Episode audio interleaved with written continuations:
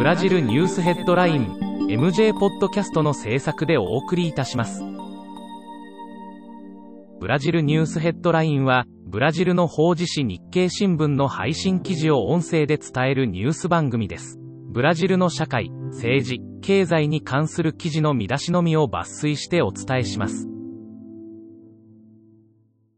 6月4日のニュースです。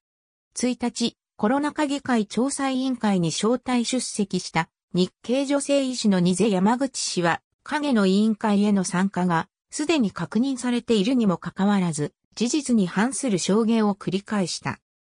チリ統計員は、第一四半期の国内総生産が1.2%成長し、コロナ禍前の水準に回復したと発表した。政府内からは、経済は強い回復基調、政策の正しさが証明されたとの声が出ているが、国民の購買力強化や雇用創出は以前課題として残っている。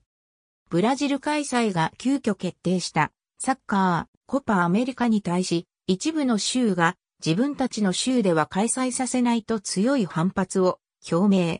コロナ禍議会調査委員会のレナン報告官は、市の選手権と批判し、ネイマールに出場しないよう求めた。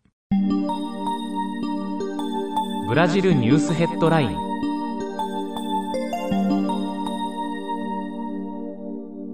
2日、アマゾナス州リマチジラへの汚職摘発捜査が行われた。それと同時に、同問題の責任が問われているパズエロ前保健省の不逮捕特権がある要職への任命が発表され、物議を醸している。黒い心筋がもたらす致死率54%の無コール症患者の存在がブラジルでも確認され、医療関係者の間に緊張が走っている。この夏の記録的な少雨で干ばつが深刻化し、電力不足やインフレなどへの懸念の声が高まっている。2001年のような広域での電力不足を引き起こす可能性もあり、今後の節水、節電の取り組みは必須だ。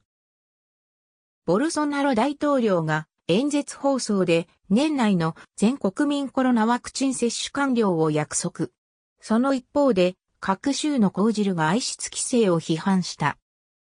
今後の経済政策にも言及し、2021年の GDP 成長率は4%を超えると宣言した。3日、陸軍は現役の陸軍中将でありながら、軍の規則に反してボルソナロ大統領支持のデモに参加したパズエロゼン保健省の処分を行わないことを決めた。軍に対し強い批判の声が飛んでいる。日経新聞サイトでは最新のブラジルニュースを平日毎日配信中。無料のメールマガジン、Twitter、Facebook、Instagram から更新情報をぜひお受け取りください。ブラジルニュースヘッドライン。